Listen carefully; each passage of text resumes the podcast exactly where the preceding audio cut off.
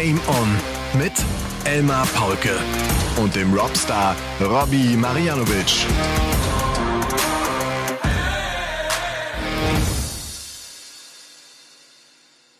Ladies and Gentlemen, meine lieben DartslauscherInnen, hier kommt eure Vitaminspritze. Hier ist euer Elektrolytgetränk, euer Lieblingscocktail mit wenig Zucker, mit viel Alkohol und einem Schuss Darts natürlich und äh, mit ganz äh, viel Liebe. Und das äh, alles serviert von zwei verdammt gut aussehenden Typen.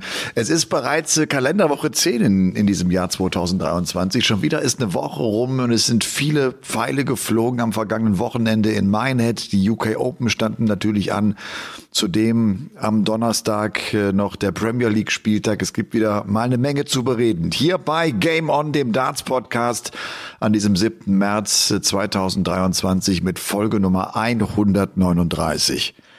Und der Mann, dem ich jetzt hier über das Telefon verbunden bin, er sieht ein bisschen geschafft aus. Es war ein langer Tag. Es ist äh, 0 Uhr 5 am Sonntagabend, Sonntagnacht. Die UK Open sind gerade vorbeigegangen, Robby.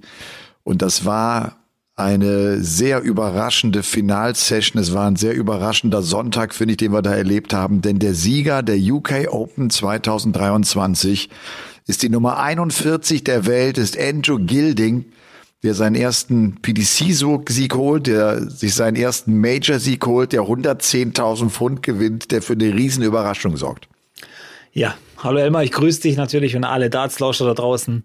Ja, es ist schon äh, ein fantastischer Tag und ich habe jetzt hier versucht, in der Zwischenzeit zu recherchieren und zu überlegen äh, und rauszufinden, ob schon mal jemand so tief gerankt oder so hoch gerankt in der Order of Merit schon mal Major gewonnen hat.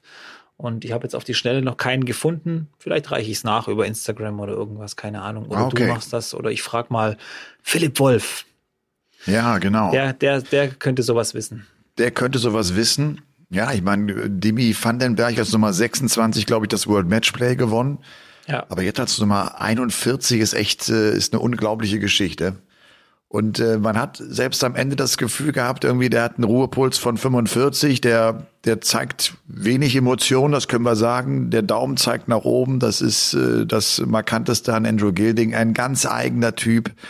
Ich finde auch irgendwie so ein bisschen seltsamer Kerl, der trotzdem Van Gerven im Finale schlägt und der ein Riesenturnier spielt das wir natürlich noch gleich ein bisschen genauer besprechen wollen. Ich hatte mir hier eine Liste gemacht. Was ist äh, Strange an Andy, äh, Andrew Gilding? Dann habe ich angefangen, ein paar Stichworte und habe das alles dann durchgestrichen und habe dann drunter geschrieben, alles. ja, das ist Wahnsinn. Ich habe das eben jetzt im Kommentar gesagt, habe auf äh, The Zone das Ganze mit Max Hopp kommentiert. Du hast Sport 1 mit Basti wie immer zusammen äh, die UK Open jetzt auch begleitet. Ähm, was, jetzt habe ich den Faden verloren. Was wollte ich sagen? Ich wollte ich dir wollte noch sagen, weil du gesagt hast, ich ja. seh, es war ein harter Tag. Ich bin hier seit Donnerstag im Einsatz. Ich habe jetzt 37 Stunden seit Donnerstag hier als Experte begleitet und äh, kann sagen, ja, es war eine harte Woche für mich. Und äh, es ist, ich bin froh, dass es vorbei ist. Kann ich jetzt auch mal ganz ehrlich sagen. Ich bin froh, dass es vorbei ist. Und ich kann keine Pfeilchen mehr fliegen sehen. Es reicht. es reicht. ja, du, bei mir war es ja das Gleiche. Ich habe auch jetzt die ja, vier stimmt. Tage am Stück stimmt. alles, äh, alles durchkommentiert. Ja. Die ersten äh, zwei Tage mit René Adams zusammen und das hat Spaß gemacht. Aber jetzt habe ich tatsächlich den Faden verloren äh, äh, bezüglich Andrew Gilding. Ich wollte irgend, ach ja, ich finde, dass das einer ist, der es wirklich umsetzt, diesen Satz, play the dartboard. Ich habe das Gefühl, egal wer gegen wen er spielt, er spielt sein Spiel. Er ist in seinem Bereich, er ist in seiner Welt. Er macht das, damit er selber einfach ein gutes Match hat. Völlig egal, was der Van Gerven macht, ob der emotional ist, ob der gut spielt, äh, scheint keine Rolle zu spielen. Ja. Andrew Gilding macht das cool. Er spielt das Dartboard. Ja. Und ich glaube, im Halbfinale hat man das äh, sehr deutlich gesehen. Der war so in seiner Welt, dass er vor dem Spiel gegen äh, hier Adam Gavlas vergessen hat, eben die Hand zu schütteln. Ja. Also ist ja aufge ja. aufgefallen, oder? Ja, ich glaube, der absolut. war da schon im Modus, der war schon in seinem Prozess hier ans, da, an die, ans Hockey laufen und so weiter. Da hat man das sehr deutlich gemerkt und äh, er kann das, er kann ausschalten. Ja, und ich habe das übrigens auch bei Adam Gavlas gedacht. Ich dachte erst, es wäre, hätte an Gavlas gelegen, dass es keinen Shake Hands gab, weil der Gavlas ja fast auch 180 wirft, obwohl er irgendwie äh, unter unter 170 Punkte Rest hat. Ne? Also der, 50, ja. Ne, ja. Also das war schon äh, verrückt und man hat gemerkt, wie wie besonders das für beide war, die natürlich wirklich völlig überraschend da in die finale Session gekommen sind. Jetzt sind wir schon so fast mittendrin äh, bei den UK Open. Äh, wollen wir das Thema direkt durchziehen oder wollen wir erstmal durchatmen? Oh, lass uns mal kurz durchatmen mit, ja. Äh, ja, mit einfach, wie geht's dir? Ich weiß, die vier, letzten vier Tage wahrscheinlich nicht viel erlebt, oder? Außer ah, Darts gesehen? Nicht, nicht viel erlebt, nee. Ich habe versucht, ja. morgens ein bisschen Sport zu machen, war auch heute Morgen noch auf dem, auf dem Rad und bin eine Stunde gefahren, um so ein bisschen zu schwitzen. Ich finde immer, wenn man so viel sitzt, und das tun wir ja dann am Kommentatorenplatz, ja. dann tut's immer gut, wenn man sich so ein bisschen bewegt hat. Ansonsten, ja, ist äh, echt nicht viel passiert. Äh, da, wenn, wenn du acht Stunden, neun Stunden Darts kommentierst, ja, der Freitag der war hart. Der, der Freitag, Freitag, war anstrengend, ja. Der war echt anstrengend. Also da war ich auch so kurz am Durchatmen. Nee, aber äh, ich. Die UK Open sind auch deshalb, finde ich, anstrengend, gerade auch der Freitag, weil, weil du ja auch immer mit einem Auge auf dem Bildschirm, auf dem Computer hängst und wie steht's auf den anderen Boards, was machen die deutschen Spieler, du willst du irgendwie auch kein Ergebnis verpassen. Das ist also nicht nur die Konzentration auf ein Spiel, man ist wirklich permanent ne, im, im äh, dabei zu gucken, ob, ob man alle Ergebnisse verfolgt hat, mitbekommen hat, ob es irgendwie Besonderheiten gab, ob es gute Geschichten äh, entstanden sind. Und äh, die hat ja auch diese Ausgabe der UK Open gehabt. Und das ist ja irgendwie auch Teil dieses ganzen Turnieres, vielleicht auch Teil des Modus, dass diese Geschichten so entstehen können. Allen voran mit einem Richie Burnett oder auch den beiden 16 Jahre jungen Kerlen, Thomas Banks und Luke Littler, finde ich auch zwei coole Geschichten. Aber jetzt rede ich auch schon wieder hier vom, äh, vom, vom Event.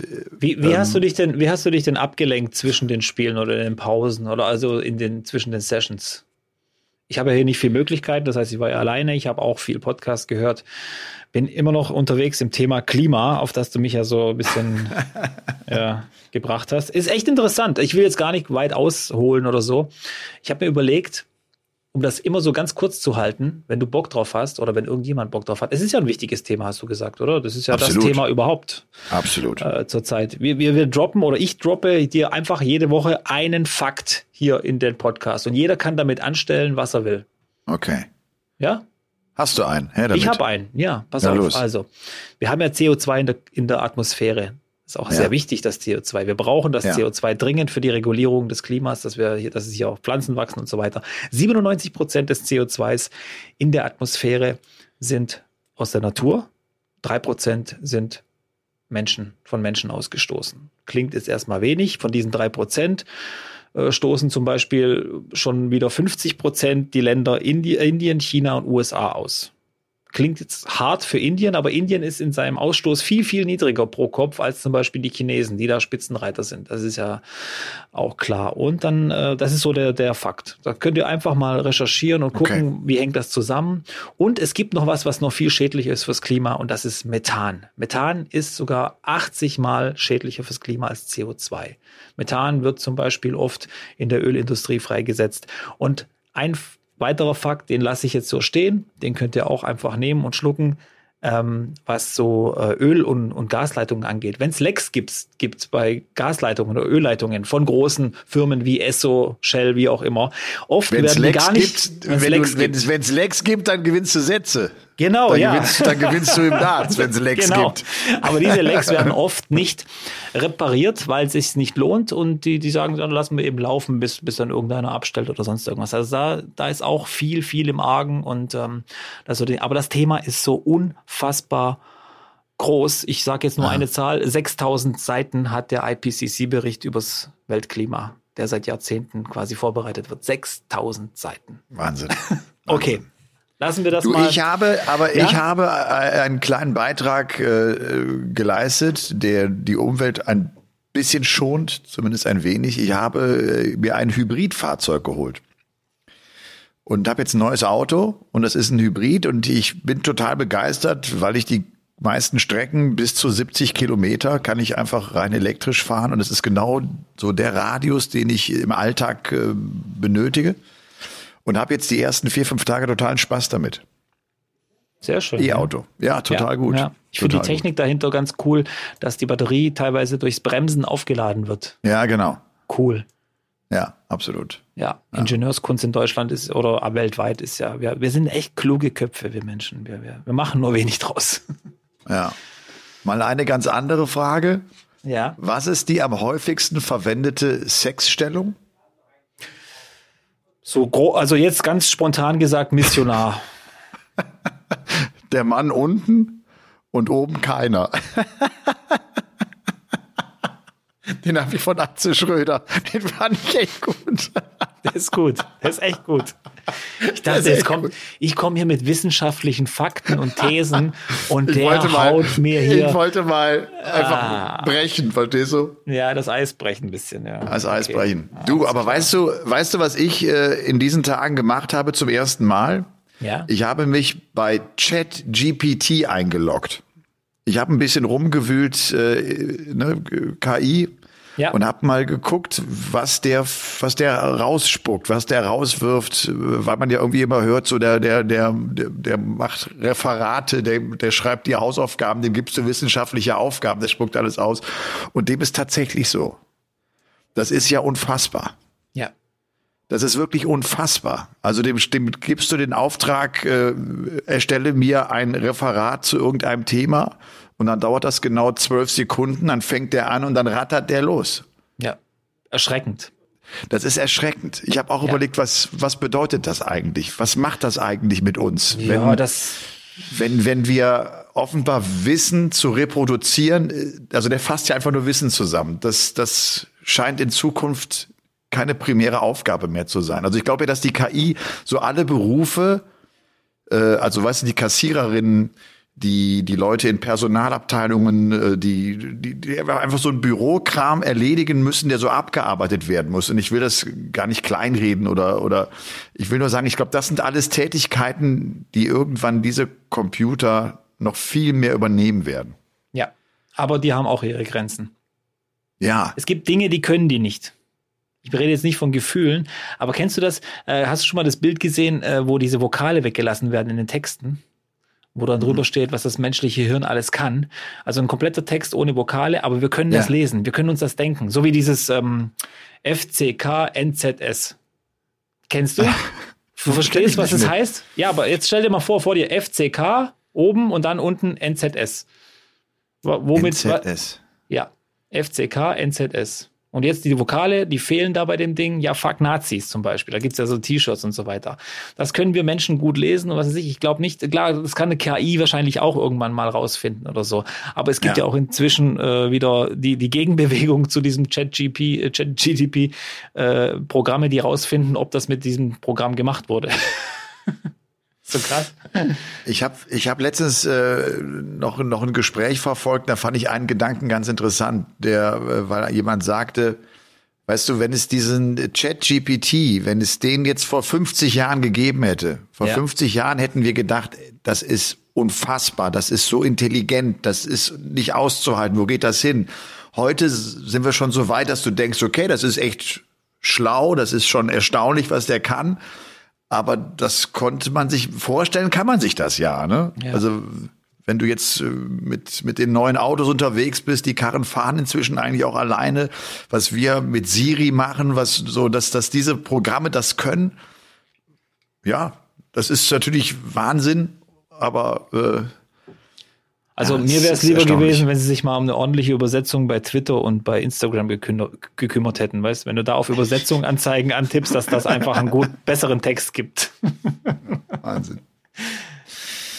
Ah ja, du, und ich hatte, das, das muss ich auch noch kurz erzählen, ich, ich äh, war mit der Bahn unterwegs äh, die Tage und äh, setze mich neben eine Dame, ich würde mal sagen so, also Ende 50, die ein Buch liest und die sich vor Lachen in der Bahn, die sie wirklich nicht halten kann. Aus der platzt es raus, die kriegt richtige Lachkrämpfe und ich irgendwann sage, was, was ist denn, was lesen Sie denn für ein Buch? Und dann sagt sie, das müssen Sie unbedingt lesen. Äh, Und ich habe mir den, ich habe das abfotografiert, weil ich gedacht habe, das, das muss ich teilen, obwohl ich das Buch natürlich noch nicht gelesen habe und ich auch gar nicht weiß, ob das mein Humor wäre. Aber ich fand das so witzig, weißt du, dass, dass, eine, dass eine Frau in dem Alter ein Buch liest und sich wirklich, die hat sich weggeschmissen vor Lachen. Immer wieder. Die konnte sich, und die konnte nicht, das war ja schon peinlich in der Bahn, sie konnte sich gar nicht zurückhalten. Und äh, die liest das Buch Madame Pilinska und das Geheimnis von Chopin. Das ist geschrieben von Erik Emanuel Schmidt. Vielleicht hat ja jemand Bock drauf. Und sie, sie fragte mich, ob ich Klavier spielen würde. Und das ist wohl gerade für Menschen, die, die gelernt haben, Klavier zu spielen, muss es wohl zum Schreien lustig sein. Aber das fand ich so eine nette Situation in der Bahn, weißt du, dass die sich so wegschmiss. Hast du denn Klavier spielen gelernt? Nee, ich habe ich hab zwar als Kind mal kurz gespielt, aber ich habe ja, ja, was Musikinstrumente betrifft, so eine, so eine ganz äh, strange Geschichte. Ich habe unheimlich viele Musikinstrumente angefangen, aber ich habe kaum eins wirklich gelernt. Also ich habe dann Schlagzeug ganz gut gespielt. Und äh, also weiß ich, ich habe ich, ja. ich, ich konnte ich konnte so ein bisschen Flöte und Gitarre und Klavier und Saxophon und, äh, und sowas, aber nix richtig. Bei mir stand der Sport in meinem Vordergrund. Immer der Sport. Komm, lass uns über den Sport reden, oder? Okay, komm. Vor allem, du musst auch noch nach Hause, ne? Wir machen heute nicht so lang, aber heute stimmt's wirklich. Ja, nee, nee, das passt schon. Also wir, wir, wir machen, solange es eben braucht. Trägt. Wir müssen ja okay. die Premier League noch durchkauen, also ah, ja. durchkauen, äh, ein bisschen durchsprechen, obwohl die jetzt auch nicht so, ähm, die war jetzt auch nicht so der Überflieger, fand ich. Fand ich auch. Ja. Premier League, fünfter Spieltag, Exeter. Michael van Gerven ist der Erste, der jetzt den zweiten Tagessieg einfährt, der sich auch jetzt absetzt da an Position 1 mit 15 Punkten, die er inzwischen hat. Was komisch war, es war offenbar richtig kalt in der Halle. Also ich habe äh, jetzt letztens noch gesagt, wenn der Iceman sagt, es ist zu kalt, äh, sodass du richtig spielen kannst, dann will das schon was heißen. Ja. Der Iceman sollte eigentlich ein paar niedrigere Temperaturen gewohnt sein. Aber das war für schwierige, für, für viele ein Problem. Ich fand wieder Van Gerven cool hinten raus im Interview. Der sagte ja auch, es war ein bisschen kalt, aber wir sind ja Profis. Wir wollen wir auf der einen Seite natürlich die perfekten Bedingungen haben. Auf der anderen Seite hat er sich irgendwann gedacht, okay, das ist jetzt so, damit müssen wir alle zurechtkommen. Und wer damit am besten zurechtkommt, der gewinnt übrigens diesen Abend. Und er hat das gemacht, er hat das akzeptiert. Ja. Das ist nicht einfach, ne? So, so nee. Dinge, Dinge dann äh, zu akzeptieren und hinzunehmen und auch irgendwie zu denken, okay, ich werde jetzt nicht meine besten Darts spielen, die Situation ist echt schwierig, aber ich höre auf, darüber zu lamentieren. Ich werde mich darüber nicht mehr aufregen. Es geht ja auch um die äh, mentale Belastung. Du hast ja sowieso schon die mentale Belastung, 10.000 Zuschauer, es geht um 10.000 Pfund, es geht um Premier League Punkte. Warum solltest du dir noch deinen Kopf zerbrechen mit, mit diesem Problem, was alle haben? Dann sagst du einfach, okay, dann lasse ich das weg, dann habe ich zumindest mal ein Problem weniger im Kopf und kann mich aufs Spiel konzentrieren. Ja, das ist natürlich leicht gesagt, so von außen. Ne? Wenn du, glaube ich, da ja. drin hängst, und du siehst es ja an Price, der, der hat das nicht geschafft. Der war ja. genervt und verliert gegen Van Gerven mit 3 zu 6 am Ende das äh, Finale von, äh, von Exeter gewinnt MVG gegen Johnny Clayton mit 6 zu 3. Und er hatte sich dann im Halbfinale gegen Nathan Aspinall mit 6 zu 4 durchgesetzt. Unser Van Sorgenkind, Gerven, unser Sorgenkind ist immer noch Peter Reiter. Wahnsinn. Ja. Und das hat sich, finde ich, jetzt auch nicht geändert, äh, auch nicht nach den UK Open. Der kommt nicht in sein Spiel, der wechselt dieses Hin- und Her-Gewechsel von da. Ich, man hat ja irgendwie gar keinen Bock mehr drüber zu sprechen, ja, weil es ja irgendwie so ein Dauerthema ist. Aber man, man denkt jetzt irgendwann auch jetzt gerade in so schwierigen Phasen, jetzt bleibt mal bei deinen verdammten Darts. Ja, und der Walk-on, ja, der Walk-on kommt einem auch nicht mehr so, so, so lässig vor. Man hat fast das Gefühl, ja, lass es doch einfach mal weg und ohne das Tanzen und Spiel ein bisschen konzentrier dich. Aber das ja. ist nochmal so, so mein Eindruck. Das hat er ja ne, gemacht bei den UK Open und dann ist er stehen geblieben, haben die Fans, äh, haben sie protestiert sozusagen und dann ist er doch noch gesprungen ja. von rechts ja. nach links. Aber trotzdem, Peter Wright weiter bei null Punkten. Also das muss man echt mal festhalten. Jetzt nach fünf Spieltagen kein einziges Match gewonnen, fünf Niederlagen kassiert, fünfmal im Viertelfinale rausgegangen. Und ja gut, das bleibt dabei, die Zeit rennt ihm weg. Und man weiß auch jetzt gerade nicht, warum sollte er auch auf einmal jetzt äh, Spieltage gewinnen. Das glaube ich nicht. Ja. Mal sehen. Also wir haben jetzt viel drüber geredet. Äh, und wobei ich aber sagen muss, Chris Doby sollte sich auch langsam Gedanken machen. Der hat seit Aha. diesem ersten Spieltag auch kein Spiel mehr gewonnen. Den ersten Spieltag gewonnen und er hängt immer ja. noch auf diesen fünf Punkten. Also ja. ähm, und wir sind jetzt ja schon fünf von ja, fünf von 16. Also es geht langsam auch schon in die Phase, wo man das Rechnen anfangen darf. Ja. Ja. Das habe ich bei Dobi auch genau gedacht. So der, der, der Schwung, du, dieser Hype ist jetzt erstmal vorbei, ne, nach dem Masters-Sieg, dann sofort den ersten Spieltag gewonnen. Der spürt einfach jetzt auch, dass es schwierig ist, da permanent erfolgreich zu sein und immer wieder gute Ergebnisse abzuholen. Die Spieler der Premier League sind ja am Abend dann noch nach Minehead gefahren, so anderthalb Stunden mit dem Auto, ähm, um dann einfach auch den Freitag einigermaßen in Ruhe antreten zu können. Und dann ging am Freitag die UK Open los. 21. Auflage, zum ersten Mal mit 600.000 Pfund dotiert, 110.000 kassiert der Sieger. Es waren 158 Teilnehmer. Ähm, Corey Cadby hat unter anderem abgesagt. Der ist offenbar wieder mit, mit Visa-Problemen oder ich weiß nicht. Er holt sich die Tourkarte in der Qualifying School und spielt seitdem aber noch kein einziges Turnier. Ne? Der ist nicht da. Der ist nicht in Europa. Der scheint in Australien zu hocken. Ja. Ich habe auch gehört, ja dass es Probleme mit dem Visa, mit der Einreise gibt. Deswegen auch von Anfang an die Q-School-Teilnahme in Deutschland, weil da wohl die Einreise äh, relativ problemlos ging. Aber in England eben nicht. Und das ist eben nicht mehr die EU. Das ist halt jetzt wieder das Problem. Bei dem EU-Austritt hast du eben nicht mehr die EU-Gesetze oder EU-Einreiseregeln. Und das scheint ihm. Also es wird ja dann auffallen, wenn in Deutschland die Players Championship spielt, die, die ja auch bald sind, wird man ja dann definitiv wissen, dass es an der Einreise liegt. Ja. Ja. Ja, und dann hatten wir die UK Open gehabt. Ähm, wie fangen wir an? Ich fand es mal so generell fand ich sie wirklich sehr umkämpft. Auch der Samstagnachmittag mit vielen engen Spielen, viele 10-9, viele 10-8. Ich glaube, am Samstagnachmittag, als 16 Partien gespielt worden sind, waren die Hälfte dieser 16 Matches, sind sie mit 10-8 oder mit 10-9 ausgegangen.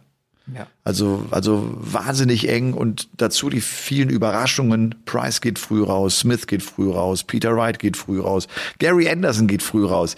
Du, und Gary Anderson hat mir echt Spaß gemacht. Gary Anderson, der kommt zurück. Ich glaube, der hat jetzt echt vor, noch einmal anzugreifen. Der will ja. jetzt noch mal wissen. Und ich hoffe, er lässt sich jetzt nicht entmutigen, weil es vielleicht nicht das Ergebnis ist, was er sich erhofft hat. Aber er spielt's gut. Er spielt echt gut, ja. Macht auch wieder Oder Spaß spielt, zuzusehen. Ja, ja. Er, das ist auch seine, seine Mimik, seine Art, wie er so da steht. Er spielt's wieder richtig gut. Aber er wird's äh, peu à peu machen müssen, zurückkommen. Es wird eine lang, längere Zeit dauern. Also er wird nicht diesen ganz großen äh, Bang haben mit einem Major-Sieg oder so, sondern er wird sammeln müssen. Ja.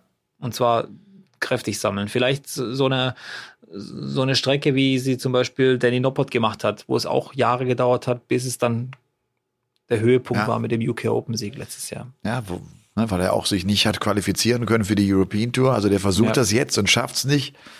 Ja, das ist genau, das ist jetzt echt ein längerer Prozess und da bin ich wirklich gespannt, ob er dazu bereit sein wird. Also, ne, dass er es jetzt mal versucht, dass er vielleicht denkt, komm, das mache ich jetzt, ich gebe jetzt mal drei Monate richtig Gas. Ja. Aber wahrscheinlich werden die drei Monate nicht reichen. Da muss er ein bisschen länger ran. Und das ist, das heißt dann auch wirklich, ich muss richtig ran. Ne? Ich muss die Ochsentour, ich muss sie gehen. Ich muss mich mit all diesen Youngsters messen, die richtig gut sind. Aber mal zum Vergleich, äh, weil der ja jetzt auch hochaktuell war bei den UK Open, Richie Burnett, der macht das ja schon seit 40 Jahren. Also der war, der war jetzt nicht so erfolgreich wie Gary Anderson, aber der spielt diese Ochsentour auch schon seit 40 Jahren und hört auch nicht auf. Das ist sein Leben. Der kommt da nicht weg davon. Das ist einfach die Sucht nach Darts. Und vielleicht sollte er da mal hingucken und denken, hey, wenn Richie Burnett das schafft, dann kann ich das auch. Und ja. ich bin besser als Richie Burnett. Viel besser. Oh ja, er ist besser. Ja. Oh ja. ja. Ja, das war eine der coolen Geschichten. Ne? Richie Burnett, der Prince of Wales, äh, der, ich finde so, der, der auch inzwischen über sich selbst so ein bisschen schmunzeln kann äh, mit, mit der Art, wie er spielt. Äh, ich meine, was der macht, ich habe das gepostet, ich finde, das ist Ballett. Das ist, das ist die ganz große Gef Kunst des Tanzes. Gefährlich, gefährlich ist das. Das ist gefährlich. Ich habe ja schon gesagt, MVG steht ja immer so mit den Fußspitzen auf dem roten Teppich bei seinen Gegnern. Das ist ja bei ihm Standard. Ich glaube, bei Richie Burnett sollte er das nicht machen, weil sonst hat er dem seinen Huf im Gesicht. das ist echt auch lustig. Wenn ja. ich einen Beitrag fürs Fernsehen über Richie Burnett schneiden würde, ich würde klassische Musik darunter legen und würde ihn tanzen lassen auf einem Bein. Das ist mhm. also wie eine Ballerina. Und der kam halt durch, äh, obwohl er nie die hohen Averages gespielt hat. Er war immer so bei Mitte, Ende 80, aber hat sich die Dinger irgendwie reingezogen. Unter anderem ja auch gegen Florian Hempel. Ja. Das, das war, war eine bittere Niederlage Spiel, ja. für Flo. Leckfett. Der ja. führt 9-6, dann bist du doch eigentlich im Ziel. Also gegen einen, der dann so alles, ja. 86, 87 hat. Mit Matchstarts und allem. Es ist zum Mäusemelken. Und dann geht er raus und äh, Richie Bennett packt sich dann irgendwann sogar auch noch Peter Wright und wirft Peter Wright aus dem Turnier. Aber die Bilder wie, waren cool, ne? Ja, Dieser die Vergleich super. von, 5, so, von 95, ne? Super, ja. Ja, äh, ich habe äh, ich hab auch noch bei der Übertragung gesehen, die haben das ja auch nochmal aufbearbeitet, diese Bilder aus 1995, die sahen ja gestochen scharf aus. Da sind wir wieder bei künstlicher, künstlicher Intelligenz und was Computer alles machen können. Das war ja in HD-Qualität, war ja das. das ist ja heftig, wie man das alles machen kann. Ich finde das cool. Das sah ja. richtig gut aus. Das war also Weltklasse, wie heutige Qualität. Ja, ja, gut, aber ich glaube, normalerweise die Bilder, die du gesehen hast auf Social Media, das waren halt die Dinger, die halt 400 Mal durchgenudelt waren nee, nee, nee. vom einen Account zum nächsten, ja, oder was meinst du? Ja, aber nee, damals gab es ja noch kein, keine so hohe Qualität auch im Fernsehen. Also diese Nein, Bänder von damals und so. Aber ITV, der, der Broadcaster, hat ja das nochmal gezeigt, kurz paar Minuten vor dem Match. Ja. Und da sahen ja die Bilder plötzlich gestochen scharf aus. Also so scharf ja, waren die auch in, in, nur, nur bei den Menschen, die da dabei waren, also live in dem Raum damals. Danach nie wieder. Deswegen hat mich das so gewundert, was, was die alles daraus machen können. Finde ich cool. Also vielleicht nochmal für die, die das jetzt auch gar nicht äh, verfolgt haben am Wochenende. Die Geschichte war die, dass vor 28 Jahren Peter Wright und äh, Richie Bennett bei der BDO-WM gegeneinander gespielt haben. Das war der einzige Versuch von Peter Wright, es bei der BDO-WM zu, zu versuchen. Der kam als No-Name dahin, spielt sein Debüt, genauso wie Bennett, der auch sein Debüt spielt, der Peter Wright in Runde 1 steckt, später die WM gewinnt. Er ist ja der BDO-Weltmeister von 1995. Und das Erstaunliche war einfach, dass Peter Wright danach nicht mehr aufgetaucht ist. Alle, alle sagten nach diesem Match auch, das war eine gute Partie von ihm, aber der war weg und kam dann erst zur PDC ja zurück. Das kennen wir ja alles dann, weil Joanne gesagt hat, weißt du was, wenn du mir permanent erzählst, dass du die alle schlägst, dann geh hin und schlag sie, dann mach mit. Und das hat er ziemlich gut hinbekommen. Jo. Also das waren, das waren coole Bilder. Trotzdem, dass du als Peter Wright als Nummer zwei der Welt gegen Richie Bennett rausgehst, der ein 87er Average spielt, auch das hat eine Aussagekraft, finde ich. Das darf er niemals verlieren. Das darfst du bei einem Major nicht verlieren als Peter Wright. Das zeigt seine Verunsicherung und das zeigt, dass, dass er gerade einfach in keiner guten Form ist. Ja, also Siehst du genauso oder ist das, ist das, ist das zu krass irgend, formuliert? Irgendwas ist, ich glaube auch, dass Peter Wright irgendwas ändern muss, eventuell. Äh, das hat aber nichts mit den Darts zu tun oder, oder ähnliches. Irgendwas blockiert ihn im Kopf, er sieht nicht entspannt aus. Ähm, der Genuss ist vielleicht auch weg, so keine Ahnung, was, was da gerade los ist. Ich meine, Joanne war da und es war ja auch sonst wie alles äh, die Unterstützung. Aber Peter Wright ist ja auch keiner, der jetzt sich hinstellt und irgendwelche Ausreden sucht, sondern der sagt, ja, it happened and let's go on. Und ja, ja, uh, on to the next one. Und äh, ja, aber das Problem ist halt, die, dieser Terminkalender lässt dir halt auch echt keine Zeit, äh, dich da irgendwie zu regenerieren, großartig ja. oder, oder auf, auf Spurensuche zu gehen, was schief läuft. Ich meine, die sind jetzt am Mittwoch wieder in na, Liverpool. Liverpool. Liverpool, genau, da wird äh, die, die Premier League gespielt, dann ist Wochenende drauf, ist wieder äh, Players Championship äh, Wochenende, dann ist wieder Premier League, dann geht's nach Leverkusen zur European Tour und das hört ja nicht auf. Und dann ist wieder Premier League, da müssen sie sogar nach Berlin fliegen am 30. Und äh, ja. wann, wann, wann willst du da dazwischen irgendwie dir über irgendwas Gedanken machen? Ich glaube auch, dass die gar nicht mehr im Training sind, alle diese Premier League-Spieler, weil die sich sagen, nee, ich kann jetzt nicht diese zweieinhalb Tage, die ich zu Hause bin, nicht auch noch äh, drei Stunden an Bord stehen. Das würde auch ja. nichts bringen, wahrscheinlich. Das würde nichts bringen. Das Einzige, äh bei dem ich glaube, oder das, der, der einzige Grund, warum ich glaube, dass Peter Wright sich da rauswinden kann, äh, ist einfach das Faktum, dass das ja so ein bisschen seine Lebensgeschichte ist, ne? dass der immer wieder Rückschläge erlebt hat, dass er immer gedacht hat, ich bin doch besser, als ihr das alle denkt, dass viele gesagt haben, du schaffst das nicht und er hat es ihnen allen bewiesen und hat gezeigt, dass er es kann. Und das, äh, das hat er in sich drin. Der dieses, ich, ich zeig's euch und ich werde das schaffen. Und er hat so eine Dickköpfigkeit ja. die man ja irgendwie gar nicht vermutet bei den bunten Haaren, bei den bunten Klamotten. Ihn zeichnet vor allem, finde ich, eine, eine, eine Sturheit aus, an, an seinen Erfolg zu glauben und, und das durchzuziehen und immer wieder zu versuchen, bis er es schafft. Und wahrscheinlich wird er auch aus dieser Krise dann irgendwie wieder rauskommen. Ja. Aber trotzdem wirklich äh, schwierige Situation für Peter Wright. Ich sehe das ganz genauso. Mal gucken, wie jetzt so das, das erste Halbjahr dann wirklich laufen wird, auch mit der Premier League-Saison. Ich glaube, weiß ich glaube, so wenn das so Spieltag neun oder irgendwas ist, dann und der noch keine Punkte hat, dann ist er raus. Dann wird er keinen Playoff-Platz kriegen. Ja, das, gewinnt, das ist. Ne? Das, der muss, der muss jetzt ran. Also wahrscheinlich ist jetzt schon mit Spieltag sechs äh, fünf nach zwölf, ne? Und, und kommt- nicht mehr fünf vor. Ja, es kommt noch dazu, dass dieses Jahr ganz schön viel Preisgeld in der Rangliste zum Verteidigen ansteht bei Peter Wright. Also das könnte jetzt in der Netto-Rangliste schon, glaube ich, auf Platz 10 gerutscht, weil ich glaube, so 700.000 Pfund, über 700.000 Pfund stehen da auf der Habenseite. Unter anderem, was waren es? Waren es die UK Open vor zwei Jahren bei Peter Wright? Nee, wer hat die UK Open gewonnen vor zwei Vor Jahren? zwei Jahren James Wade. James vor Wade, der ist ja auch Wade. abgerutscht. Der ist auch gut Ganz genau. abgerutscht in, in Auf der 14 Order of Merit. jetzt, ne? Ja, verliert ein, ein gutes Match gegen Gary Anderson, wo Ja. er immer so leicht, leicht dran ist, aber nie, nie zugreifen kann. James Wade ja jetzt auf 14, von 9 auf 14 gerutscht. Und äh, Du und Peter Wright, nach dem Aus von Michael Smith hatte Wright ja die Chance, das war dann klar vor dem Match äh, gegen Richie Bennett, dass er die Nummer eins hätte werden können im Falle eines Turniersieges. Ja. Na gut, aber äh, die Möglichkeit war zumindest mal da. Und da müssen wir jetzt einfach mal, ja, mal schauen, wirklich, wie das, wie dieses Jahr für, für ihn laufen wird. ja. Ich habe mir noch so ein paar Namen hier auf den Zettel geschrieben, die, die ich irgendwie interessant fand. Äh, Ian White zum Beispiel. Ich habe lange nicht mehr Ian White im TV gesehen. Das war jetzt wirklich sein erstes TV-Turnier seit den UK Open 2022.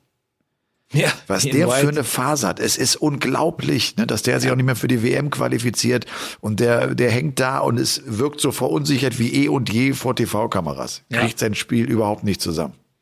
Was ist da passiert? Da fra- fragt man sich natürlich auch. Im aktuellen Tourcard Race ist er nur noch auf 65. Das heißt, äh, da droht ja wirklich jetzt der Verlust der Tourcard auch. Ja. War schon krass.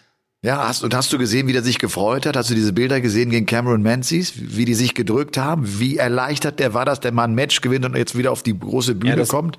Das, das Board war 15 Minuten belegt, weil Cameron Menzies einfach nicht loslassen wollte. Da ging ja nichts mehr. Warum geht's an Board 4 nicht weiter? Was ist los? Ja, das ist Wahnsinn. Du, die anderen Namen, das habe ich eben im Eingang schon mal gesagt, äh, Thomas Banks und Luke Littler. Ja. Äh, deshalb eine coole Geschichte, weil das die einzigen äh, Rileys Qualifier sind, die es in die vierte Runde schaffen. Und die sind beide 16 Jahre jung und spielen richtig gute Darts. Coole Kerle einfach.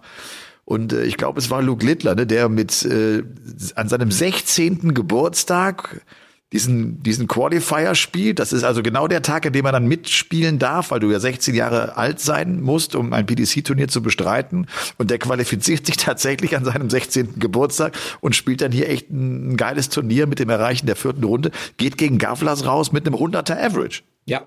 Und äh, war, sah auch echt nicht happy aus nach der Niederlage. Also richtig geknickt. Ich habe mir dann überlegt, oh, eigentlich, weißt du, übertreib mal nicht, war ja ein gutes Spiel und alles, war knapp, aber du musst es anders nehmen. Aber dann ist mir eingefallen, Luke Littler lebt ja in einer anderen Welt als Gavlas und Van Gerven. Da, wo der hingeht, mit seinen 16 oder bis vor kurzem, da hat alles gewonnen. Egal was es war, Ja. er kennt nur den ersten Platz bisher. Oder Ja. bis, bis zu den UK Open. Also es war ja wirklich eine Einbahnstraße für ihn. Alles in diesem Jugendbereich hat er alles abgeschossen und dominiert. Und äh, der hat vielleicht der hat auch mit- so. der hat sich- ja, Der hat sich mit 14 schon für die WDF-WM qualifiziert. ja. Und galt dann als einer der Favoriten dann, also Mitfavoriten auf den Titel. Danach. Also das ist schon, das ist schon geil. Ja. Ja. Also die beiden müssen wir uns auf jeden Fall merken. Gut, das, die, die merken wir uns sowieso. Die war ja auch GDC-Finale. Die haben wir auch in der Übertragung haben wir den Luke Littler ja auch gesehen. Ne? Ich glaube Ja. Thomas oder war das ja? Thomas Aber Luke Littler hatten, hatten wir aber auch hier schon vor einem Dreivierteljahr, muss ich ehrlich Ja. zugeben. Den hatten wir, den haben wir den Leuten schon. Also wer sich keinen Zettel macht und diese ganzen Namen aufschreibt und sich dann wundert, warum er da nicht mehr up to date ist, der, der, dem ist halt nicht mehr zu helfen. Dann müsst ihr hier Ja. zuhören bei Game On, den Darts Podcast. Hier kommt der heiße Scheiß. Luke Littler ist bei uns schon lang abgehakt. Ja. wie, wie hat dir denn äh, dein Superstar gefallen? Danny Jansen? Äh, ja, durchwachsen. War, war durchwachsen. Geht ja auch gegen, äh, gegen wen ist der raus? Ist der auch gegen Gavlas raus? Der ist auch gegen Gavlas raus. Ist der gegen Gablas raus? Lass mich mal schnell klicken. Okay, klick da mal eben durch. Ja, wir haben ja hier alles. Äh, nee, der ist gegen Deswan raus. Ja, genau. Stimmt, Jeffrey, Deswan auch eine, eine, positive Überraschung. Guter Auftritt. Ja, Guter nimmt Auftritt. Gervin Price raus und das war eines der Top-Matches, eine der Top-Performances dieses Turnier, Turniers, fand ich. Also Spielt ein 105er Average gegen Gervin Price. Ja. Ist, ist der beste Average am Samstagnachmittag und ja, es ist echt wieder so zu alter Stärke. Ich meine, der, der hat einfach ein total attraktives Spiel. Ne? Ich finde äh, deshalb interessant, weil er als Typ gar nicht, äh, gar nicht, was auch nicht, für, für keine besonderen Momente so sorgt. Also der hat keine Emotionen. Das, das ist also als Typ eher introvertiert, aber natürlich die Art, wie der spielt, das Tempo, was der an den Tag legt und dann, was der auch scoren kann, das ist natürlich echt total spektakulär. Ja, da gibt's auch, die haben, die haben eine Doku über ihn gedreht. Ich weiß nicht, ob es das Management war oder, oder irgendwie sein Arbeitgeber. Der hat ja echt ein cooles Modell. Der arbeitet ja bei dieser Firma, die irgendwie ähm, Schiffsmotoren oder irgendwas baut, keine Ahnung. Benji NL ist das, glaube ich, wo alle auf dem T-Shirt auch haben. Und da arbeitet er und da ist auch sein quasi seine Trainingsstätte. Also dieser Chef scheint wohl sehr dataffin zu sein, auch ein bisschen mit Management. Und dann hast du in der Doku gesehen, The Black Cobra Documentary, wer die angucken will, kann sich das gerne mal reinklicken bei YouTube. Ähm, packt er da vormittags irgendwie Pakete, Ersatzteile zusammen aus dem Lager und dann geht's einen Raum weiter und dort wird Dart gespielt und die ganze Firma ist dann quasi so ein bisschen in, sein, äh, in seinem Rücken. Eine gute, okay. gute Idee, gute, gute Umsetzung und dann am Wochenende natürlich mit Barney trainieren. Also, oder eben auf Turnieren. Also, sehr professionell. Aber so, so, ein, so ein ähnliches Modell wie bei Dirk van Dijvenbode, ne? der auch dann sein genau. Board da im Büro hinten hat und der immer, wenn es Möglichkeiten gibt, auch sagen kann, pass auf, jetzt eine Stunde trainiere ich mal hinten und dann äh, verbinde ich das Arbeiten mit, mit äh, dem, dem Sport. Das scheint jetzt, ja, gerade bei den jüngeren Spielern vielleicht echt einfach eine gute Kombination zu sein, die auch noch genug Kraft haben, das alles zu machen. Ja. Ja, und dann haben wir halt das Halbfinale bei den UK Open und es kommt tatsächlich äh, zu Gilding gegen Gavlas und MVG gegen äh, Vandenberg. Ich finde, so vor der Auslosung zum Halbfinale war also die Frage, wer bekommt es mit dem Van Gerven zu tun? Ne, das, und, und dann ist es tatsächlich Dimi, der zum 15. Mal jetzt gegen ihn verloren hat. Er kann gegen Van Gerven nicht gewinnen. Ich glaube, jetzt das zwölfte Match in Folge, dass er nicht gewinnen kann. Es war mal ein Unentschieden Premier League mit dabei, ansonsten aber auch elf Niederlagen. Das hat man ihm, wie ich finde, angemerkt. Ich habe auch im Kommentar zwei, dreimal gesagt, so ich habe den Eindruck, er glaubt nicht dran. Er, er zeigt auch Van Gerven nicht in seiner Art, dass er es gewinnen kann. Und wir kennen ihn ja auch mal, dass er mal Tempo rausnimmt, dass er sich mal hinstellt und atmet. Weißt du, so kleine Signale mal senden, so jetzt geht's nach meinem Rhythmus. Jetzt wird so gespielt, wie ich spiele und nicht so, wie du spielst. Ne? So, das ja. hat er nie versucht. Er hat zu viel Respekt vor Van Gerven. Ja, es ist auch echt schwierig. Ich habe ja auch Gegner immer gehabt oder habe sie immer noch, die, die schwer für mich zu schlagen waren. Und dann weißt du auch nicht, wie sollst du dich verhalten, sollst du was ändern, sollst du irgendwie. Aber im Endeffekt, glaube ich, hilft nur eins, und zwar Geduld und leider auch oft äh, der, das Warten auf den Fehler des Gegners, den du dann einmal ausnutzt. Und wenn dann dieser Bann mal gebrochen ist, ein, zwei Mal, dann geht's auch ein bisschen einfacher. Aber MVG ist halt echt äh, schwierig als Angstgegner, weil der kann auch richtig gut spielen und sein B-Game ja. ist ja halt immer noch Weltklasse. Und das hat er jetzt auch ja. wieder gezeigt, dass er mit seinem B-Game viel durchgekommen ist und viel arbeiten konnte, weil er gutes Timing hatte, bis auf das Finale. Da hat das B-Game dann nicht mehr gereicht. Absolut. Das war übrigens äh, der Grund, weshalb ich, und da, ja, ich wollte eigentlich Van Gerven äh, zum Paulke der Woche machen. Und zwar deshalb, weil du jetzt auch das ansprichst, dass es so sein B-Game ist. Und ich finde so die Art und Weise, wie der in letzter Zeit spielt, mit einer unglaublichen Ruhe, akzeptiert, dass er nicht sein bestes Spiel äh, spielen kann, aber ist trotzdem wahnsinnig erfolgreich damit. Also ne, auch wie er in der Premier League unterwegs ist. Das ist doch ich glaube, das ist, das, das ist, das ist äh, beinahe perfekt. Also du, idealerweise komme ich in einen Flow rein und spiele mein A-Game. So, das, das gelingt ihm aber nicht. Ich finde die Art und Weise, wie der mit Fehlern umgeht, wie der mit Situationen umgeht, wo es nicht so gut bei ihm läuft, ist sensationell gut.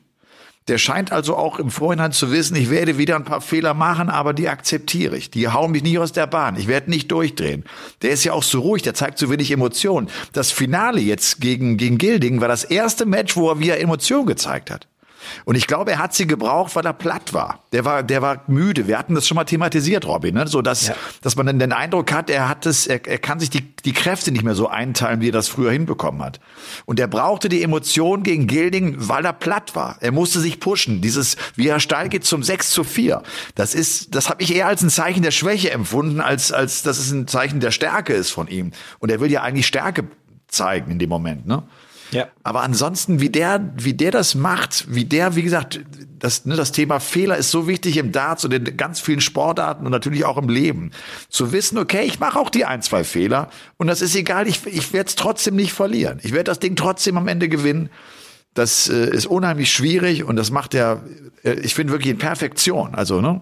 Und wenn du das Level hältst und wartest dann noch auf den Moment, wo du plötzlich in deinen Flow kommst und wo es plötzlich zum A-Game wird, dann ist ja sowieso alles gut. Dann schlägt ihn sowieso keiner. Die Frage ist ja, ob er mit seinem B-Game durchkommt und die ganzen Price und all die Spieler weghauen kann in dem Moment. Und das äh, macht er, finde ich, unglaublich gut. Ne? Dafür, dass er viele Averages hat von Mitte 90 viele Partien spielt, die, die, die unter 100 sind. Also nicht dieses 107, 108 und ich, und ich knall dich weg. Ne? Das, das hat er gar nicht so oft zur Zeit. Er macht ganz viel über die Birne. Der ist mental extrem gut gerade. Ja, aber er spielt es nicht mehr zu Ende. Oft spielt das einfach nicht mehr zu Ende. Und äh, die WM war natürlich so das tragischste Beispiel dafür, dass er sich diese Kräfte vielleicht gar nicht mehr so einteilen kann, wie er das gerne würde ich habe ja, wie gesagt, meine Theorie, meine These, wie auch immer, ist, äh, dass es einfach ein physisches Ding ist bei ihm, dass er da einfach jetzt ansetzen muss, dass er alle anderen Wege vielleicht jetzt gar nicht mehr so, also der kann die schon noch gehen, aber er muss jetzt diesen Weg gehen, glaube ich. Die Physis, ähm, die Fitness und so weiter, dass er da äh, mehr ansetzt. Vielleicht schafft er das dann darüber, sich das Ganze äh, ein bisschen besser einzuteilen. Aber ähm, du hast schon recht, wenig Emotion. Ja. Wenig. Wenig. Die Averages sind nicht mehr so extrem hoch und alles. Äh, wie wir es gewohnt sind. Ich habe mich auch, ich habe mir auch die Frage gestellt, wenn es nicht ähm, Andrew Gilding gewesen wäre im Finale, hätte er denn jemand anderen geschlagen, wenn er zum Beispiel Dimi im Finale gehabt hätte? Den hätte er wahrscheinlich geschlagen. Könnte ich mir auch vorstellen. Weil er da mit einem anderen Mindset auch rangeht und dann vielleicht nochmal was anderes aktiviert wird in seinem Kopf. Ich kann mir auch gut vorstellen, dass er vor dem Finale gedacht hat, hey geil, Gilding, ich meine, besser kann es ja nicht laufen. Weiß ich meine, ich hatte jetzt diese übelsten Lose mit Humphreys, mit Espinel, mit Dimi dann im Halbfinale. Es war ja auch kein Losglück irgendwie bei ihm dabei. Absolut und jetzt wartet äh, der vermeintlich leichteste Gegner überhaupt auf mich. Denn auch Klärmarker war sicher nicht einfach für ihn, weil der nämlich Niederländer ist und man kennt sich und, und man will natürlich auch dem Niederländer, dem Landsmann zeigen, wer, wer, äh, wer der Boss im Haus ist. Und ich glaube, einen Dimi Vandenberg äh, hätte er im Finale geschlagen, weil er hätte sowohl, glaube ich, Gilding als auch Gavlas, da hätte er noch Kräfte genug gehabt, um die richtig in die Schranken zu weisen. Und weil ich glaube, dass da auch dann dieser langsame Rhythmus von Gilding wehtut. Also wenn du müde ja. wirst und das Spiel wird langsam, ist es viel, viel schwieriger äh, zu, zu kompensieren. Ja. Ist Wobei, uns, glaube ich, auch ein, auch ein Problem ja. von, Adam, von Adam Gavlas gewesen. So wie Gavlas spielt, der braucht so viel Konzentration, der hat so lange Konzentrationsphasen, dass er echt ein Problem hat über diese Distanzen. Ich, ich glaube, der war, der war völlig platt im Halbfinale. Das war ja kein Vergleich mehr zu der Leistung, die er im Viertelfinale gegen Cross bringt, wo er 1280er ja. wirft. Ne? Ja. Wie hat der gespielt in, in den Anfangslegs? Das war ja sensationell gut ja, das ist kein Flow. Ein Michael Smith nimmt den Dart in die Hand, wirft ihn weg und hat, verbraucht fast keine Batterie oder so. Aber bei Gavlas genau. merkst du richtig, wie er jedes ja. Mal zerrt und zerrt. Da laufen irgendwie 13 Apps gleichzeitig auf ja. dem Ding.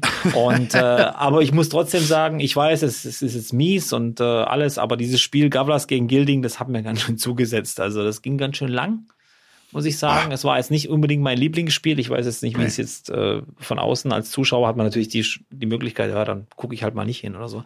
Aber es war schon zäh. Also jeden Tag will ich das auch nicht sehen. Und da nee. hast du wieder gemerkt, äh, was das ausmacht, die Geschwindigkeit und, und, und warum vielleicht auch ein Danny Noppert nicht in der Premier League ist und so weiter. Das macht schon viel aus. Das, das ist weniger Action. Das macht viel aus. Action, ja. Ich glaube, das Problem war halt irgendwie, dass der Gildinger 5-2 führt und das Ding am Griff hat und auch eine Klasse besser ist, aber dann diese paar Doppel auslässt. Dadurch kommt Gavlas noch mal ran, gewinnt die drei Legs, dadurch zog sie, hätte der Gilding bei 5-2 noch die zwei Legs gecheckt, da wäre das um ein, ein 10 oder 11-3 gewesen oder sowas, ja, da wäre der durch ja. gewesen. Das hatte sich nur gezogen, weil der diese eine kleine Krise da hatte. Kommt, ich mache jetzt den Paulke der Woche. Der Paulke der Woche. Der Paulke der Woche, er ist, er ist nicht wahnsinnig kreativ.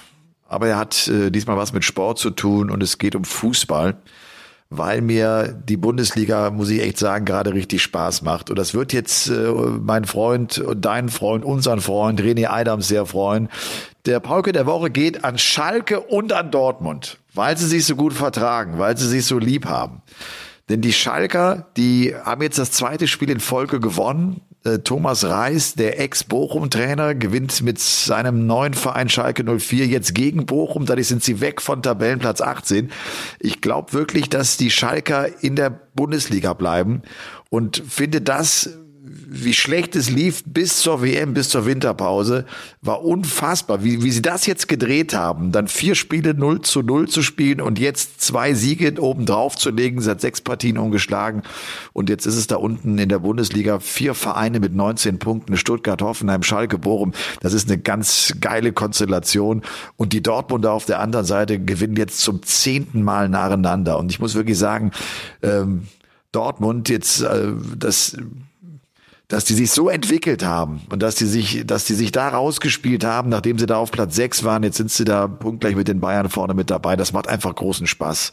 Und von daher geht der Polke der Woche einfach mal an den FC Schalke 04 und an den BVB an Borussia Dortmund.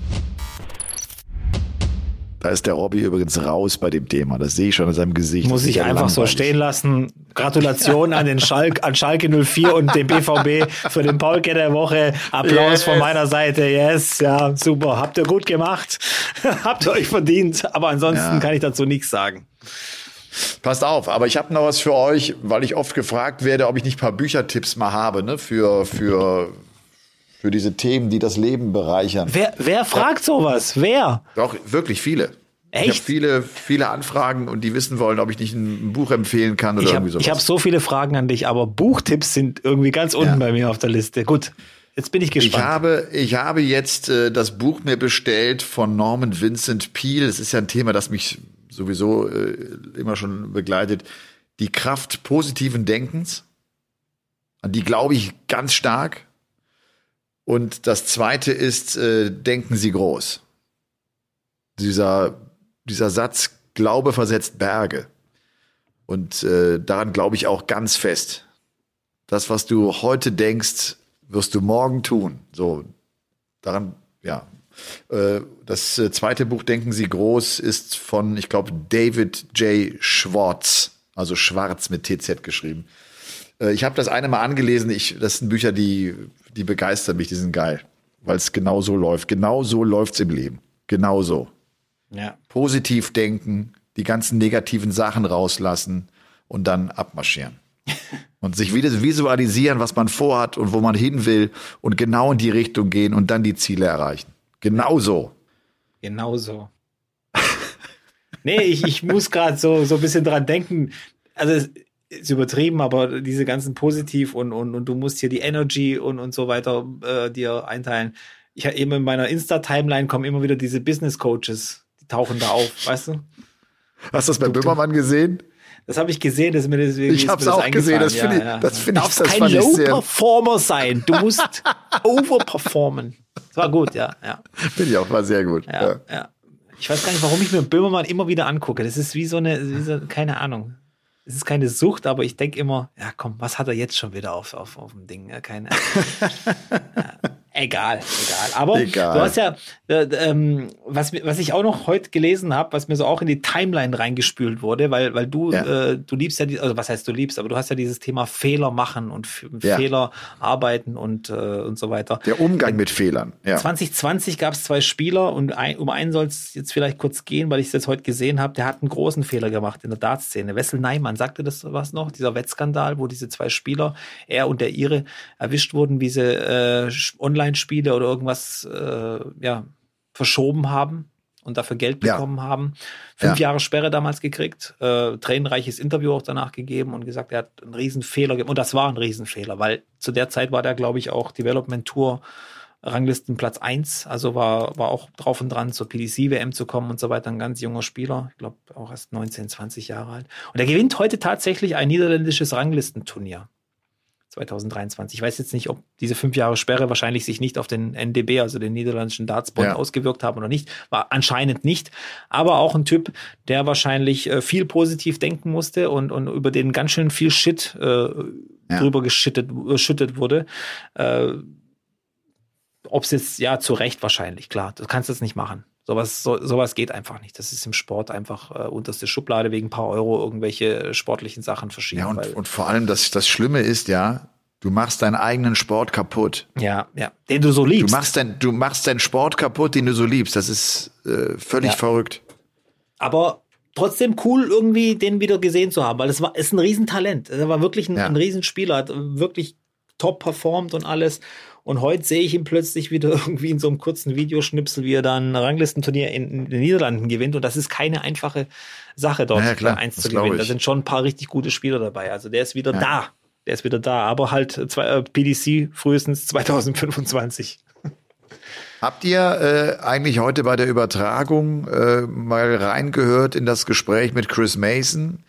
Das war nach dem Aus von Martin Schindler, der, das finde ich immer ganz spannend, wie die Engländer den deutschen Markt so sehen. Ne? Und, und Chris Mason, der das ganz gut beschrieben hat, dass sich wahnsinnig viel tut. So mit Gaga äh, WM-Halbfinale, jetzt Martin Schindler zum ersten Mal Viertelfinale, dass viele Talente nachkommen. So die, die Engländer warten darauf, dass, dass der deutsche Markt explodiert, also dass auch erfolgreiche Spieler kommen. Sie wissen, das wird passieren. Das ist ja. eine Frage der Zeit. Ne? Das, das, das spüren die. Und das nehmen die sehr genau wahr. Das finde ich ganz spannend. Wir nehmen das ja logischerweise auch wahr, aber man, man weiß so nie den, den, den Blickwinkel der Engländer nicht unbedingt.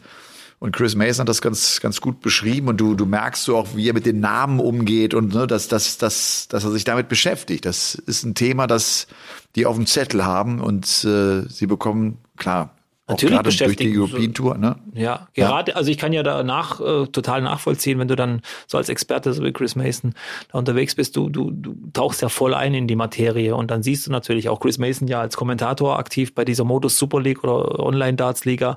Die haben ja auch schon Lukas Wenig, Franz Rötsch und Daniel Klose letztes Jahr eingeladen, da mitzuspielen und so weiter. Die bemerken das total. Die, die lechzen ja. ja auch nach diesen deutschen Superstars und wir haben es in der letzten Folge ja schon besprochen. Wir haben ja jetzt ein großes äh, wie sagt man, ähm, ich habe das Wort wieder. Portfolio. Port, danke, Portfolio an Spielern, die ja. überall mitmischen können, die jederzeit gefährlich sind. UK Open, sieben Deutsche, sagt, glaube ich, schon relativ viel aus, auch über den Stand von deutschen Darts, auch wenn es jetzt nicht erfolgreich war für viele, ähm, für die meisten. Aber Martin Schindler hat ja natürlich wieder Viertelfinale bei einem Major, sein erstes. Ja. Super performt, 200er Averages gegen Topspieler, gegen Adrian Lewis und gegen Johnny Clayton. Und Johnny Clayton ja. ist, glaube ich, sehr schwer zu schlagen. Finde ich auch. Schwer Clayton ist gerade wieder richtig gut unterwegs. Ja, dass er Lewis schlägt, da finde ich, war er sogar für mich Favorit, aber dass er ja. Clayton rausnimmt, ist ein richtig gutes Ergebnis von ihm. Aber und, der ist dann äh, heute, um das vielleicht auch nochmal äh, aufzugreifen, er geht ja gegen Gilding raus der kam so gar nicht rein. Ich habe ja. das Gefühl gehabt, er war überrascht, ob das langsam spielt. Der hat sein eigener Rhythmus ist so langsam geworden. Also irgendwie hat er sich Gilding angepasst. Er hat gar nicht seinen Rhythmus gespielt. Erst in der zweiten Hälfte des Matches, und da war es wahrscheinlich zu spät. Ja. Es war eine veränderte Situation, ja. Immer auf den Nebenboards gespielt, die ersten drei Spiele waren es, glaube ich. Und dann plötzlich stehst du da oben auf der Bühne, die ja eine komplett andere Umgebung ist. Also keine niedrigen Decken mehr, keine Zuschauer fünf Meter hinter deinem Rücken. Äh, der Caller schallt durch die ganze Halle und so weiter. Ich glaube, der er hat es einfach nicht geschafft. Wäre das Spiel noch ein bisschen länger gegangen, wäre äh, reingekommen, vielleicht ja. ein bisschen, aber ich glaube, er konnte sich nicht schnell genug an die Situation gewöhnen. Das war sein Problem. Ja. Aber wieder eine Lernkurve. Fertig. Er muss einfach dran, gar nicht dran denken, dass er jetzt gegen Gilding verloren hat, obwohl da was drin gewesen wäre, sondern muss sich sagen, Viertelfinale UK Open Baby. Ach, natürlich. Ja, natürlich. Ja. Das ist so klar. wie Burnett. Der ist tanzen von der Bühne gegangen. Der ist tanzen von ja. der Bühne gegangen, weil er einfach gesagt hat, hey, was für ein Erfolg für mich. Das ist natürlich eine ganz andere Geschichte wie bei Martin, aber trotzdem. Weil Burnett aber, glaube ich, auch realisiert hat, dass das vielleicht auch sein letztes Mal auf so einer Bühne war. Ich meine, der ja. ist 56. Also ja. die Chance, dass der nochmal so weit kommt, dass der bei irgendeinem PDC-Turnier auf der großen Bühne steht, wo er so äh, so einen geilen äh, Walk auch noch haben kann. Ich meine, der hat das ja, ja. total zelebriert. Ne? Und hat auch in einem Interview mal kurz aufgeräumt, auch so, weil er die Gelegenheit ergriffen hat und gesagt hat, ich habe Scheiße gebaut, ich habe Fehler gemacht, ich habe Menschen enttäuscht und so weiter. Ähm, es tut mir leid, ich war nicht gut, deswegen genieße ich das jetzt und, und, und gut ja. ist. Also sehr ehrlich und sehr offen gewesen auch. Wir wissen es, ja. er war zwei Jahre wegen Dopingvergehen gesperrt und das war keine, Ja. keine Lappalie, was er da gemacht hat. Äh, kommt wieder zurück und das ist eben ein Spieler, der war mal Elite bei der PDC. Naja, absolut. Ja, Ich meine, Finale World Matchplay, Halbfinale äh, World Grand Prix, Viertelfinale Ich hab- WM und so. Ja, der, Ich habe der hat die 2013 gute mal gegen ihn gespielt bei einem UK Open Qualifier und weiß noch, was sie uns gesagt haben, ihr müsst unbedingt an Bord sein, wenn ihr zu spät kommt, werdet ihr rausgestrichen. Und ich habe da sage und schreibe zehn Minuten auf äh, Richie Burnett gewartet und habe gedacht, den streichen die jetzt bestimmt raus. Nee, nee, die haben den überall gesucht, weil das sind die, die Topspieler, die werden, weißt, die, die, die werden nicht rausgestrichen. Die sucht man. Und dann brauchst du auch als kleines Licht nicht sagen, der kommt zu spät. Halt die Klappe und spiel gegen Richie Burnett. Das ist hier Ja. einer von unseren Top-Spielern und, und wenn der halt 15 Minuten und braucht, dann froh. braucht er eben fünf. Ja, sei froh, dass du hier sein darfst und gegen Richie spielen darfst. Also so Ja. den Status hat er schon gehabt. Ich habe noch eine Du, Quizfrage an dich, bevor wir jetzt die UK auf, Open abschließen. Komm. Ja, ganz Sag. kurz, aber Sag, sag, äh. Janni, Janni ist extra heute äh, nach, nach Meinet noch geflogen, ne? Also nach Gatwick geflogen mit dem Auto. Das ist ja, das ist ja eine drei, vier Stunden Tour. Ist er extra Ja. dahin gefahren, um das Viertelfinale zu sehen. Und dann das. Hat sich nicht gelohnt, würde ich mal sagen. Aber so ist es eben ich- manchmal im Leben. Ja, so ist es. Aber das finde ich trotzdem geil, so weißt du, dass du auch dann, dann bist du da, da musst du hin, das ist dein erstes Major-Viertelfinale, zeigt ja Ja. auch großer Moment. Das ist, das ist der nächste Schritt in seiner Karriere. Darauf, darauf warten wir. Das haben wir bei Gaga drauf gewartet, der hat es bei der WM halt geschafft, ne, dass sie jetzt mal bei einem großen Turnier auch mal ein paar Runden gewinnen. Und dann auch Ja. noch große Namen rausnehmen. Super. Total ja, gut. Ja. So, jetzt So, habe ich, Quiz. Jetzt habe ich Ah, was echt okay. schwierig. Aber es ist Darts. Also du müsstest ja wissen. Also wenn es einer Natürlich. rausfindet, dann du. Also pass auf, 2015er UK Open. Das waren die UK Open, in denen Andrew, Andrew Gilding im Halbfinale schon mal war.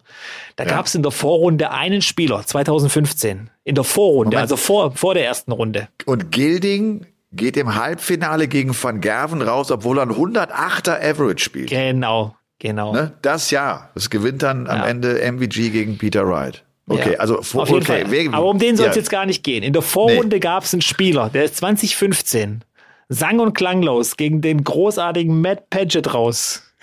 Der, sagt ja Gegen auch den nichts. Großartigen Matt Paget. Ja, und dieser Spieler, der in der Vorrunde verloren hat, 2015, der ist danach Ja. PDC-Weltmeister geworden. Welcher Spieler war das?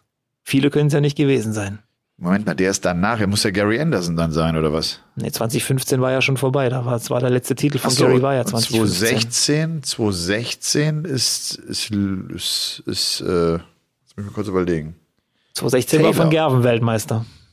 Taylor war zum letzten Mal Weltmeister 2013. Das war sein 2013, letzter ja, Titel. ja, genau. Ja, gut. Ein Spieler ist in der Vor aber Taylor hätte ja, hätte ja auch nie im Leben in der Vorrunde gespielt, Stimmt. weil die, weil die ja viel später ein, ein, also es muss ein Spieler gewesen sein, der frisch angefangen hat, ist danach Weltmeister geworden. Nach 2015, ist aber noch 2015 in der Vorrunde raus. Das ist echt schwierig. Ist mir nur aufgefallen, weil ich 2015 durchgeguckt habe. ja, Gerwin Price dann. Jawohl!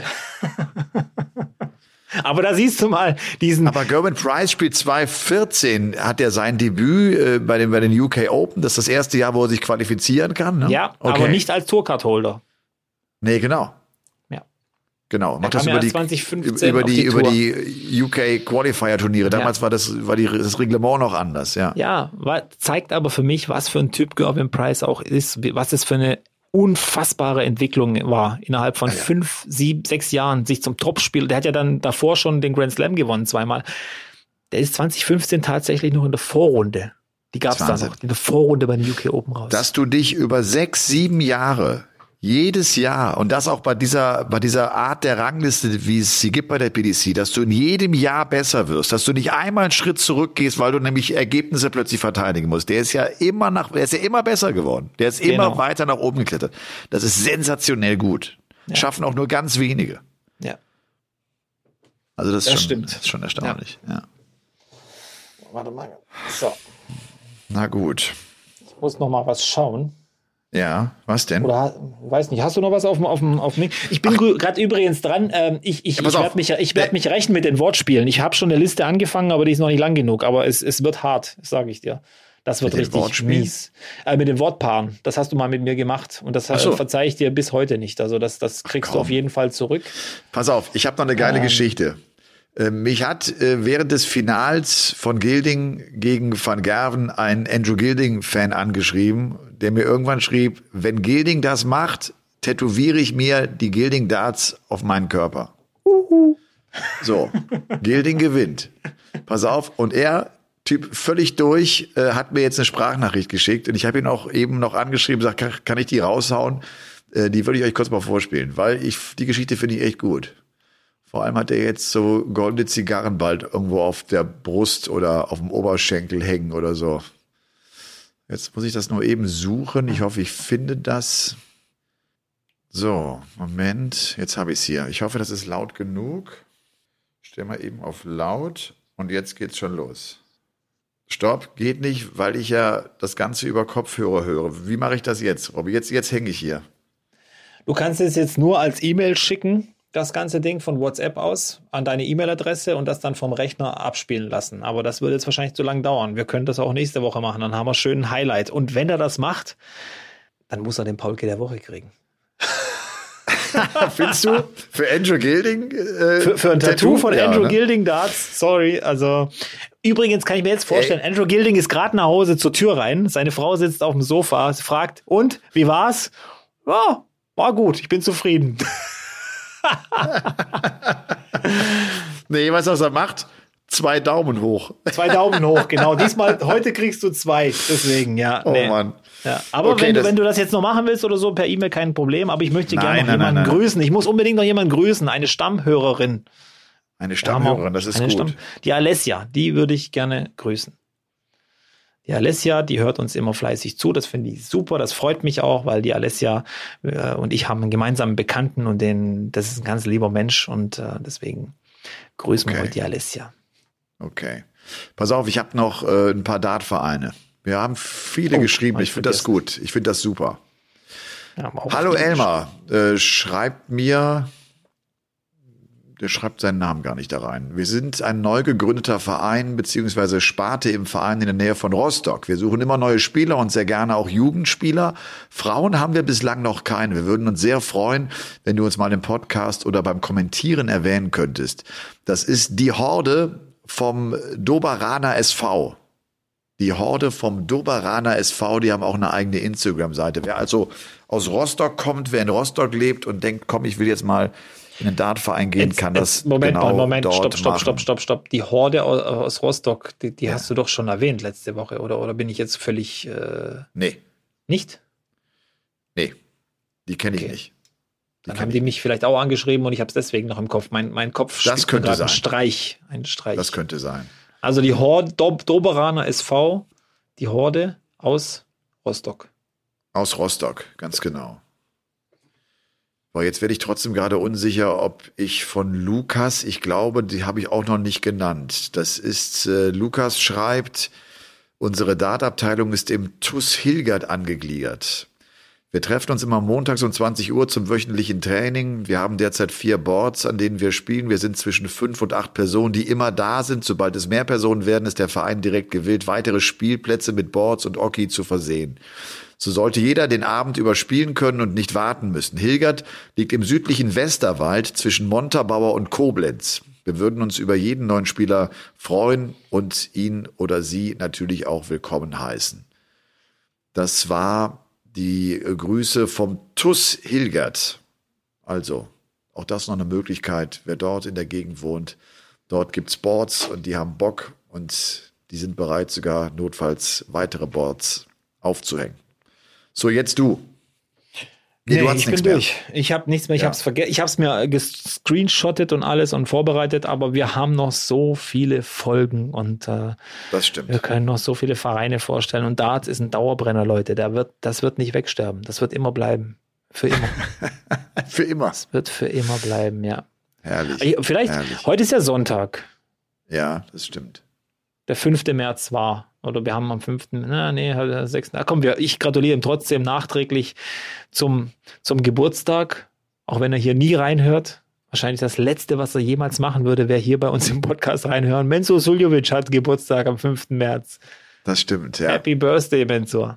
Nur das der Beste. wird was 51 oder wie alt ist der geworden? Boah, jetzt kommst was du mit du? Sachen. Ja, ja, mein Gott. Jetzt kommst du mit Sachen. Menzo Suljovic wird Komm, gib, mal, gib das mal kurz ein. Ich gebe das jetzt kurz ein. Der hier ist hier, noch, hier, wird, hier 1989. 1989 Spiel, seit 1989 spielt er Dart, keine Angst, nicht geboren. Ich wollte gerade sagen, 1989, also das ist aber nicht der Wird Mensch. 51, ja, 72er Jahrgang. Genau. Ja, 51, Triple 17. Ja, hat leider äh, auch sein, sein Match verloren, ne? ist früh rausgegangen. Ähm, Ja, einer der Namen, um, um die mir langsam wirklich jetzt auch immer mehr Sorgen machen. Menzo Suljovic, Ja. Rusty Jake Rodriguez, so aus äh, österreichischer Sicht, José de Ja. Sousa, da muss man auch mal schauen, was da passiert. Ich habe gedacht, er kommt nochmal, der er schafft nochmal die Wende, aber hat gerade so in seinem ersten Spiel Darius Labanauskas geschlagen. Also das war schon ein Kampf für ihn. Und ansonsten, ja, Mervyn King beobachte ich immer so ein bisschen mit zwei Augen, aber ja, mache ich mir noch keine Sorgen, wenn ich ehrlich bin. Das muss man mal schauen. Aber ansonsten habe ich nicht viele Sorgenkinder. Alle anderen, ja, performen mal oder performen mal nicht. Damon Hatter, ja, gut. Blödes Los gegen Luke Humphreys gleich gekriegt. Luke Humphreys hat es aber auch Ja. ganz schön hart gekriegt mit den Losen, du. Der hat keine einfache Auslosung. Und dann Dauerbrenner leider auf der Liste Devin Peterson. Das sieht auch nicht Ja. mehr, nicht mehr, nicht mehr gut aus. Nee. Gegen wen ist der rausgegangen? Gegen Kim Heibrechts? Nee. Nee, Willie O'Connor. Gegen Willie O'Connor. Oh ja, Ja. stimmt. Ja. Auch einen guten Run wieder gehabt, Willie O'Connor. Ja. Letztes Jahr Letztes Jahr Halbfinale, Halbfinale. jetzt auch wieder Ja, genau. gespielt. Aber Ja. ansonsten, ja, freue ich mich auf viele, viele neue Namen, die mir auch echt gut gefallen haben jetzt äh, auf der Tour oder bei der Willie- UK Open. Willie O'Connor geht übrigens gegen Adam Gavlas raus und hat meiner Meinung nach, ist, äh, war er nur kurz zu sehen, ist der komplett genervt, weil Gavlas ihm viel zu langsam spielt. Also er hat immer, er stand immer nur kopfschüttelnd hinter ihm und hat, hat den Hals. Aber mein Gott. so Kavlas es ist halt. auch echt schwierig zu spielen. Kennst du einen Spieler, der in diesen jungen Jahren so langsam spielt? Ich glaube, der Nee. ist eine komplette Ausnahme. Nur er Ja. macht das. Ja. Ich bin mir auch sicher, dass der schon experimentiert zu Hause mit dem schnelleren Wurf Wurfrhythmus. Da bin ich mir ziemlich sicher. Wie kommst du darauf? weil Damon Hatter das auch gemacht hat, das hat ihm gut getan. Damon Hatter spielt ja deutlich, deutlich schneller als, als zuvor, als die Jahre zuvor. Und der hat dann direkt dieses letzte PDC Europe Turnier in Budapest. Nee, Budapest hat Joe Cullen gewonnen. Der hat ja noch gesagt, ähm, Budapest is a wonderful country. Ähm, wo hat äh, Damon Hatter gewonnen? Das letzte Turnier auf Gibraltar. Das war das letzte Turnier, das Okay. stattfand jetzt auf Gibraltar. Ja. Genau, da gibt's ja keine Verträge mehr. Aber ich glaube, dass, dass, der, dass der das macht auf jeden Fall. So, und jetzt reden wir nicht mehr lange um den heißen Brei herum. Jetzt müssen wir es jetzt müssen wir's rauslassen. Elmar. Ja, was? Mir sind das immer noch zu, zu, zu wenig fünf Sterne, vier Sterne Bewertungen auf, auf, auf so. Spotify und den anderen Plattformen. Da muss einfach mehr kommen. Sorry, Muss mehr aber kommen? ja, ja. Okay. Ich muss es jetzt einfach so mal frei heraussagen. Ja, aber wir sind doch, wir, ich, ich, ich, ich gucke da gar nicht mehr rein. Steigern wir uns nicht äh, in, in, in langsamen Schritten? Weiß ich nicht. Ich höre uns ja inzwischen nicht mehr auf Spotify, ich höre uns auf Amazon Music. Ah, Ja. okay. Ja, weil auf Amazon habe ich so ein, so ein halt so ein Ding, weil ich bin Amazon-Kunde leider, ich gebe es zu. Das, Ja. echt, äh, das gibt man ja nicht ger gern zu. Ähm, weil ich Kurt Krömer höre und da gibt's dann äh, Krömer höre und da gibt's immer diese 20 Ja. extra Minuten mit dem Gast. Deswegen bin ich auf Amazon Music unterwegs und dann äh, höre ich uns da. Du bist Auch eine wegen Weltklasse Qualität. Des, du bist wegen des Podcasts von Kurt Krömer zu Amazon gegangen? Ja, ich bin Ich ja sowieso Prime-Kunde, deswegen gibt's das irgendwie Okay. inklusive und dann kannst du das auch hören. Und, und, und dann Ah, okay, okay. Man muss nicht extra zahlen irgendwie. Okay, wie auch So- immer. so- Also ja, auch haut diese egal. fünf, halt diese fünf Sterne raus oder halt auch nicht, ist es mir auch scheißegal am Ende. Was soll's? Darum, darum machen wir das doch nicht. Aber doch, wir wollen sie haben. Ja. Nein, ich fänd's toll. Ich fänd's, ich fänd's echt toll. Das würde mich berühren. Ja. Ja, du hast jetzt gedacht, jetzt kommt das große Geheimnis raus, gell? Ja, ich dachte, jetzt hast du irgendeine große Nummer, ey. Ja, ja. Nee, nee, nee, nee, nee, nee. Aber wir nähern uns äh, unserem Einjährigen. Also wir zwei zusammen. Okay. Lang durchgehalten mit mir. Ja, das stimmt. Das habe ich auch schon letztens gedacht, ja. Ja. So, jetzt, jetzt werde ich, jetzt, bevor wir sentimental werden, würde ich sagen, sag Ja, ganz Tschüss genau. und ich auch und dann ist gut. Pass auf, ich sage jetzt ganz kurz äh, Tschüss und sag schon mal dir vielen Dank und komm gut nach Hause. Aber die Ja. letzten Worte, meine Damen und Herren, hat äh, Robert, Robert, Robert Marianovic. Ja, ich wünsche euch allen ähm, nur das Beste natürlich. Bleibt gesund, bleibt glücklich, bleibt positiv vor allem und äh, don't stop believing. Ciao. Tschüss.